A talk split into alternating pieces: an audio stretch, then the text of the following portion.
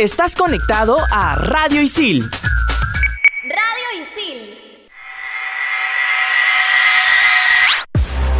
En esta edición de En todas las canchas, los Juegos Paralímpicos Tokio 2020. Ya son cinco los peruanos clasificados a este evento deportivo. Todo esto y mucho más aquí en En todas las canchas.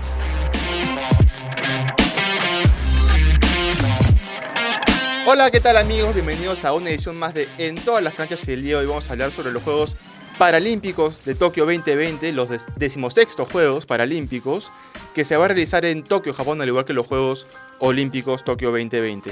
Eh, la primera edición de estos Juegos se llevó a cabo en Tokio también, en 1964, a la par de los Juegos Olímpicos Tokio 1964. En estos Juegos se va a ver la introducción del para badminton y el para taekwondo, al programa paralímpico, mientras que se van a eliminar otros dos deportes como eh, la vela y el fútbol 7. ¿Qué tal, Mafita? ¿Cómo estás? Hola, Gabriel. ¿Qué tal a todos los que nos escuchan? Sí, como bien comentabas y como decíamos en la introducción, ya tenemos a cinco peruanos clasificados a estos Juegos Paralímpicos y ya un poco les vamos a ir contando quiénes son y también cómo son las categorías que hay en estos Juegos Paralímpicos para que la gente también lo entienda. Así es. Bien, la estimada Mafita, vamos a hablar sobre los peruanos clasificados y para hablar sobre los peruanos tenemos que escuchar el informe preparado por Janina justamente sobre la participación de Perú en los Juegos Paralímpicos.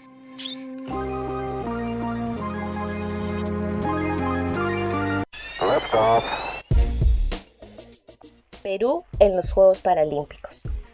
Perú hizo su debut en unos Juegos Paralímpicos en la edición de 1972 en la ciudad de Heidelberg con una delegación compuesta por un único competidor, José González, que participó en natación. Las primeras medallas para Perú llegaron en los Juegos Paralímpicos de Toronto 1976. Teresa Chapo obtuvo la primera medalla de oro paralímpica peruana, tras vencer a la canadiense Diane Pilskani en paratenis de mesa. En esos mismos Juegos, Chapo también obtuvo la medalla de bronce en lanzamiento de jabalina y José González obtuvo la medalla de bronce en la prueba de 100 metros espalda. En los Juegos Paralímpicos de Atlanta 1996 se logró conseguir la segunda medalla de oro en la disciplina de paranatación gracias a Jimmy Euler. Además, es desde Atlanta 1996 que el país ha participado en todas las ediciones de estos Juegos. En Sydney 2000, la delegación peruana estuvo compuesta por cuatro atletas, tres hombres y una mujer, que compitieron en tres deportes. Y Jimmy Euler, nuestro ya medallista paralímpico, se hizo acreedor de dos medallas más, una de oro en 50 metros libres y una de plata en 50 metros braza. Gracias a su magnífica actuación, el 22 de diciembre del 2000, Jimmy recibió los laureles deportivos, máxima distinción para un deportista peruano. En la edición de Atenas 2004, nuestro país consigue sus últimas medallas paralímpicas, de la mano del gran Jimmy Euler. Estas fueron dos de bronce en 50 metros libres y 50 metros brazo. Medallas que a su vez hicieron a Jimmy Euler como el máximo medallista paralímpico peruano. La actuación de nuestro país en las ediciones siguientes de Pekín 2008, Londres 2012 y Río 2016 han sido destacables, ubicándonos en el top 10 en todas las disciplinas participantes, lo que nos permite seguir soñando con una medalla en la próxima edición de Tokio 2020. Estás conectado a Radio Isil Ese era el informe sobre la participación de Perú en los Juegos Paralímpicos, Mafita. Así es como escuchábamos, Perú tiene ya ocho medallas en estos Juegos Paralímpicos que son los Juegos de verano, eh, a diferencia, bueno, que también se dan en los Juegos Olímpicos, hay Juegos de verano y Juegos de invierno, pero Perú nunca ha participado en los Juegos de invierno y sí tiene ocho medallas en los Juegos de verano. Ocho medallas de las cuales cinco pertenecen a Jimmy Euler. Así es que es un paratleta de natación y como bien dices, tiene cinco medallas, dos son de oro, en realidad es bastante. Y también, bueno, una la consiguió en Atlanta 96 y la otra...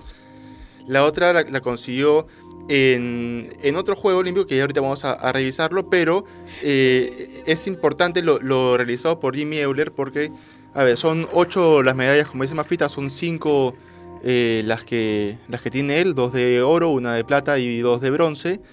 Y eso conllevó que sea él el encargado de encender la, la llama paralímpica en los últimos Juegos Parapanamericanos Lima 2019. Sí, es verdad que también fue un momento bastante emocionante para todos los paratletas peruanos, que era la primera vez que muchos de ellos iban a poder participar por ser este, Lima la sede, ¿no? Y era la primera vez también que muchos peruanos sabían quiénes eran los, los paratletas que, que, han traído medallas para el país, porque eh, y eso también es uno de los motivos por los cuales decidimos hacer un programa totalmente aparte para los para los Juegos Paralímpicos, porque se lo merecen, porque, a ver, en los Juegos Olímpicos Perú tiene tres medallas, cuatro medallas. Son tres en tiro y tiene la, la de Seúl 88, la medalla de plata en volei. Uh -huh. eh, y todo el mundo recon los reconoce, todo el mundo sabe quiénes son y lo vemos en todos lados. Sin embargo, a los paratletas que tienen ocho medallas, tienen el doble de medallas que los, que los atletas convencionales, muchos no saben quiénes son. No, y tampoco, digamos, no se les reconoce tanto, ¿no? Exacto. Y las mismas, a veces los peruanos tampoco no sabemos. Y acá el chino ya nos daba el dato que se me había pasado, que la otra medalla de Jimmy Euler eh, era de en Sydney 2000, ¿no? Sydney 2000, sí. Unos Juegos Paralímpicos que no siempre estuvieron a la par de los Juegos Olímpicos. Eh, luego se modificó el, el, calendario paralímpico y se eh, anexó a ese calendario olímpico para que vayan de la mano tanto los Juegos Olímpicos como los Juegos Paralímpicos, al igual que, pasó con los Juegos Parapanamericanos. Antes eran en distintas fechas y se decidió por que sea todo en un mismo año. ¿no? Misma Creo que esa decisión también va por el lado de hacerlos más visibles, ¿no? Porque Sí. de hecho los Juegos Olímpicos llaman bastante la atención y también querer darle toda esta exposición que trae a los Juegos Paralímpicos, ¿no? Sí, y también es una estrategia justamente sobre eso, que sean después de los Juegos Olímpicos y los Juegos eh, Parapanamericanos, lo, que pasó el, año pasado aquí en, nuestro país. Porque tal vez si fueran antes, la gente solamente llegaría para ver los Juegos Olímpicos y dejaría de lado un poco los Juegos Paralímpicos. Siendo después, si estás ahí ya te quedas a ver. Claro. Por no, último, ¿no? Ya te y acá de hecho sí pasó, ¿no? Porque los Juegos Parapanamericanos sí. estuvieron, todos los, los estadios, los coliseos estuvieron repletos y hasta se agotaron las entradas. Entonces también creo que es una buena forma de que estos paradeportistas pues se sientan no también valorados por el público y que puedan demostrar todo lo que ellos logran.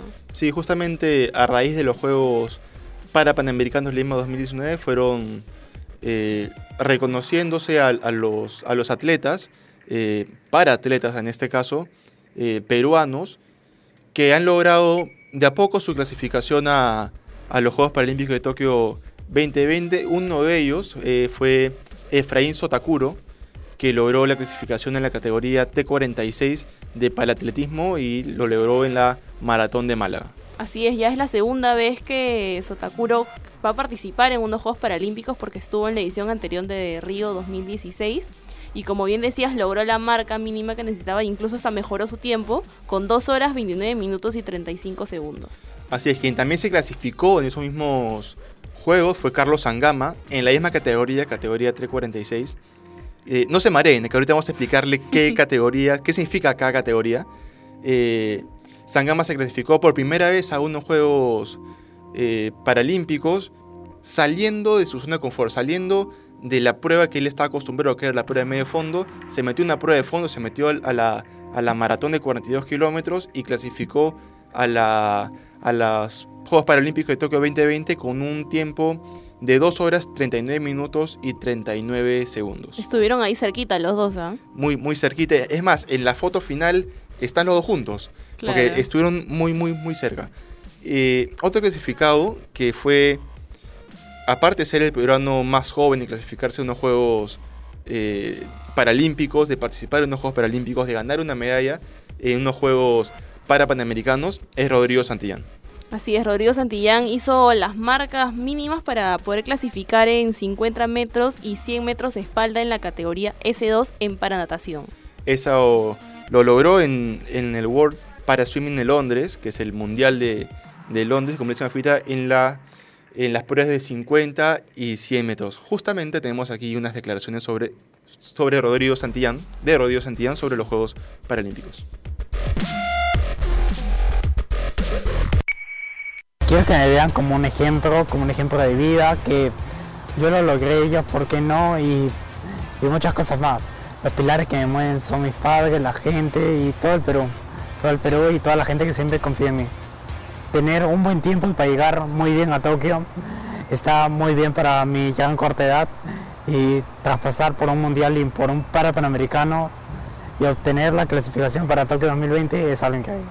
Va a ser, este, me abre las puertas para el mundo paralímpico, ya me abrió Lima 2019, el Mundial de Paranatación y Tokio 2020 lo va a abrir mucho más. Sí, agradecer a Otogo que no sé, y a la Asociación Nacional Paralímpica y a mis entrenadores. Esas eran las declaraciones de Rodrigo Santillán, clasificado a los Juegos Paralímpicos de Tokio 2020. Y paradójicamente va a ser historia, así como Jim Meuler hizo historia consiguiendo cinco medallas, cuatro medallas, eh, de dos de plata, perdón, medallas, de oro, una de plata y dos de, dos de bronce. Rodrigo Santillán busca hacer historia no solo para ser el peloto con eh, menor edad en clasificarse, sino eh, busca por ahí emular un poco lo que hizo Jimmy Euler, ya que participan en la misma categoría, ¿no? Sí, de hecho, recordarle también a, la gente que Rodrigo Santillán tuvo una muy buena participación en los Juegos para Panamericanos, ganando una medalla de bronce también en la misma categoría, 50 metros este, espalda. Entonces ya digamos que eso también él mismo creo que va a sentir que le ha servido de experiencia porque se ha enfrentado contra los mejores paratletas del continente. Entonces creo que sí tiene muy buenas posibilidades. De hecho, me imagino pues que está preparándose ya desde ahorita para lo que van a hacer Tokio 2020. Así es, él logró la clasificación, como bien hicimos, en, el Mundial de, de Paraswimming de Londres, que también tuvo la participación de Dunia Felices, que lamentablemente no logró la clasificación en, Londres, pero todavía está a, a puertas de poder conseguir una clasificación a los Juegos Paralímpicos de Tokio 2020. Otro clasificado es Roswell Guillén en la categoría T11 y logró la clasificación en el, en el Mundial de Paratletismo de los Emiratos Árabes. Sí, así es. Este, Guillén logró sus marcas, las marcas mínimas para clasificar en los 1500 metros planos y los 5000 metros planos en la categoría T11, como bien decías. Así es, él se ubicó en el cuarto lugar en la, en la, carrera de 5000 metros. Eh, busca ahora clasificarse también para la maratón. Esto va a ser en, ahora en el mes de, mes de abril. Va a también luchar la clasificación en esa categoría. Roswell Guillén, que tiene una, historia bastante particular eh, con lo que fue los Juegos para Panamericanos. Él participó en la primera, primera fecha. la, primera, la primera carrera que creo que había de esa fecha. La primera participación peruano fue la, la, de Roswell Guillén en la de 1500 metros. Eh, logra la medalla de, oro, que finalmente se la quitan porque termina por eh, soltarse antes de cruzar la, meta. Eh, una situación muy dolorosa para él. Y que fue bastante polémica porque en realidad no se entendía la gente que estaba en, en el Estadio de la Videna, claro una cosa decían por los auriculares, la otras cosas habían visto la gente que cruzaba primero, entonces fue bastante confuso en ese momento y también me imagino pues doloroso e incómodo también para él porque al final terminó aceptando que había sido también un, error, ¿no? Sí, pero 48 horas después participó en la carrera de 5.000 metros y logró también la medalla de oro. Eh, y fue una alegría tremenda para él, ¿no? Sí, se reivindicó y fue ovacionado, entonces creo que después de esa mala pasada, creo que al final pues pudo sacar también algo bueno, ¿no? Y creo que de hecho lo va a seguir demostrando en los Juegos de Tokio. Así es. Toca hablar ahora del primer clasificado a los Juegos Paralímpicos. Se trata de Israel Hilario, que él consiguió su clasificación gracias a, su buena a su buen rendimiento y a su buena ubicación en el ranking mundial de la categoría C2. Así es, el ranking general de para decirle a la gente que Israel Hilario es un paraciclista, porque no lo habíamos mencionado. Cada, cada mes actualiza este ranking que mencionaba Gabriel y Hilario se, se ubicó en la sexta casilla con 130 puntos y eso le aseguró su clasificación a los Juegos Paralímpicos. Así es, este sistema de clasificación que tiene la UCI, que es la Unión de Ciclistas Internacional, eh, otorga 10 cupos a los Juegos Paralímpicos. Israel Hilario se ubicó en la en la sexta posición, consiguiendo automáticamente su, su pase mucho antes siquiera de los Juegos para Panamericanos. Él consigue su pase a inicio del año 2019. O sea, hace ya poquito más de un año. sí, bastante tiempo. Por eso fue el primero, ¿no? En, en clasificar cuando en realidad muchos todavía estábamos pensando en los Juegos Panamericanos y para Panamericanos. Y en realidad él mucho antes consigue la clasificación. Claro, como todos pensamos en la clasificación de los atletas peruanos, bueno, de los paratletas peruanos, a los parapanamericanos, él le tenía la clasificación a los paralímpicos. Él fue abanderado en los Juegos Paralímpicos de Río 2016, además fue el embajador de los Juegos Parapanamericanos Lima 2019. Toca ahora explicar a la gente lo de las categorías, eso que es un poco, poco confuso porque eh, no es que como en los Juegos Olímpicos convencionales, este atletismo y se separe, por ejemplo, 100 metros planos entre hombres y 100 metros planos entre mujeres. Eh, es más, atletismo tiene 165 categorías, tanto entre hombres y mujeres. ¿Por qué? Porque el atletismo se diferencia por dos letras, que es la, la F, que es la- las atletas de campo, y la, tle- la T, perdón, que son los atletas de pista. Eh, y tras esa letra correspondiente se divide el grado de la discapacidad. Por ejemplo, eh, Sangama y Sotakuro están en la categoría T11, Mafita. Sí, y en cambio Rosville Guillén está en la categoría T46. Así es. Eh, a diferencia de los Juegos Olímpicos, como bien mencionabas, en las, el Comité Olímpico Paralímpico Internacional ha hecho esto, esta división por grados de discapacidad porque claramente no todos los paratletas se encuentran en la misma en el mismo En en las mismas condiciones. claro, en las mismas no condiciones, entonces es una manera también de que la competencia sea más justa, ¿no?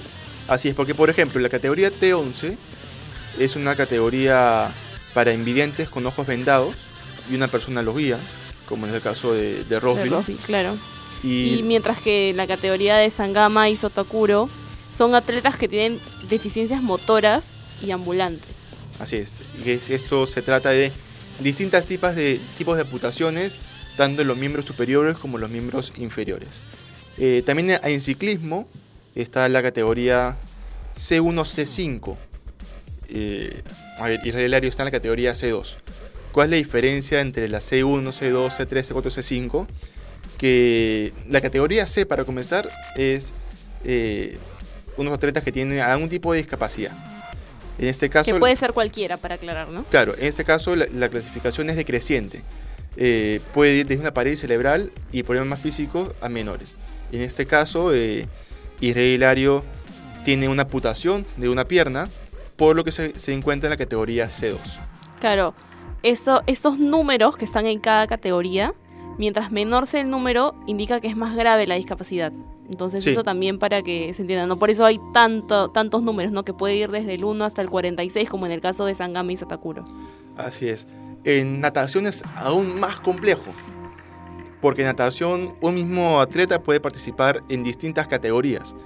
Por ejemplo, está la categoría S, que es para estilo libre, eh, espalda y mariposa, pero únicamente en esas, en esas disciplinas. Está la SB, que es para pecho, y la SM, que es este combinado. Claro, cuando hacen lo- todos los, los cuatro estilos, ¿no? Claro, los cuatro estilos. Por ejemplo, en el caso de Rodrigo Santillán, él participa en la categoría S2, que son nadadores con discapacidad física. Claro, y cuanto menor número es este, más grave la, la discapacidad. Entonces, espero que esté un poquito más claro este tema de... Es un poquito complicado, sí, y, y de hecho creo que eso también claro, indica todo el trabajo que ha hecho el Comité Olímpico, el Comité Paralímpico Internacional para, para que sea más justa la competencia. Y algo que también se da bastante es que un mismo paratleta puede participar en varias pruebas. Sí, A diferencia de los Juegos Olímpicos que un atleta se especializa, digamos, no sé, en 100 metros planos, nada más. Acá es mucho más común que un mismo paratleta participe en varias pruebas porque tiene esa facilidad, ¿no? De estar en una categoría, poder pasar a otra y así sucesivamente. Es más, un alumno, aquí decir, Gabriel Ruesta, él fue por mucho tiempo para nadador y dejó la paranatación para dedicarse al para, al para powerlifting, al levantamiento, levantamiento de pesas. Eso es lo que, lo que se llama FITA. Es muy fácil que un paratleta pase de una disciplina a otra. Es más, el para powerlifting estaba casi eh, dejado de lado aquí en el país y a raíz de Lima 2019 es que muchos atletas que por ahí no tenían la, no tenían la opción de poder clasificar unos juegos o conseguir unas medallas, terminan pasando al paro powerlifting y terminan haciéndolo bastante, bastante bien. Hay dos deportes que son los, eh, los nuevos en estos juegos, que son el para badminton y el para taekwondo. Y justamente tenemos dos cartas que todavía no se clasifican a los Juegos Paralímpicos, pero que son, eh, creemos nosotros porque lo discutimos ahí como antes de, antes de comenzar, que son los que más opciones tienen de poder clasificar y conseguir una medalla tal vez. Claro, dos posibles clasificados que hemos acá decidido con Gabriel que podrían ser es, por ejemplo, Angélica Espinosa, que ella es para atleta en para taekwondo y que además fue la banderada de Lima Ajá. 2019. Entonces es una carta bastante fuerte que todavía tiene posibilidades para clasificar a los Juegos Paralímpicos de Tokio 2020. Y además, Pedro Pablo de Vinatea, que también tuvo una excelente participación en los Juegos para y que es un que participa en para badminton. Entonces, por ahí que ellos dos todavía nos pueden dar más cupos. Sí, no me quiero olvidar tampoco, por ejemplo, de Pilar Jauregui, también en el, en el para badminton, eh, que también es una carta bastante fuerte para, para conseguir el cupo. Y lamentablemente, Yolena Poveda eh, no, no puede ni siquiera participar por un cupo porque su categoría no está contemplada dentro del, del programa paralímpico. ¿no? Creo que fue lo mismo que le pasó en los Juegos para Panamericanos, que tampoco su categoría no estaba, a pesar de que ella es campeona mundial. Sí, eh, Yolena Póveda. A ver, pero Pablo Minatea, como este, nuestra abanderada en los Juegos. Angélica Espinosa. Angélica Espinosa, nuestra abanderada en los Juegos eh, Paralímpicos de Lima 2019, para Panamericanos, perdón, de Lima 2019, ellos eh, entrarían a la categoría de para atletas con algún tipo de amputación. Exacto. Pilar Jauregui es eh, un atleta que se encuentra en silla de ruedas. Entonces también está dentro de este, de este, de este circuito Claro, de todas las categorías estas que hay, ¿no? Sí, pero Yulena Póveda es una atleta de talla baja. Y la talla baja no está visto aún por el Comité Paralímpico como una discapacidad, entonces no está dentro del, del, del circuito olímpico tal y cual pasa con, por ejemplo, los atletas que tienen síndrome de Down, que tienen aparte sus, Sus propios. sus propios Juegos. su propio juego, que son las Olimpiadas Especiales, que también están a puertas de, de realizarse, Mafita. Sí, es verdad, no. Esperemos que ya en un futuro no muy lejano, este, esta categoría de Yolena Poveda pueda estar en el circuito olímpico para que pueda participar en ese tipo de competencias, porque de hecho ella en muchas entrevistas dijo que se había quedado con mucha pena de no poder participar en los Juegos para Panamericanos aquí en Lima, porque, claro, qué bonito es participar en un evento tan grande en tu país, ¿no? Y creo que a ella y bueno, a todos los que participaron es algo que soñaban y que muchos pudieron cumplir. Así es. Bueno, Mafita, se acabó el tiempo. Se ha pasado volando. Se ha pasado realmente volando.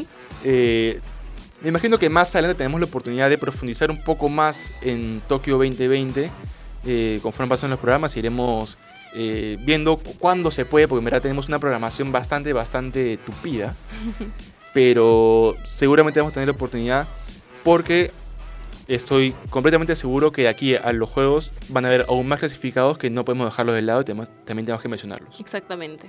Así que gracias por sintonizarnos. Nos reencontramos en la próxima edición de En todas las canchas. Hasta luego.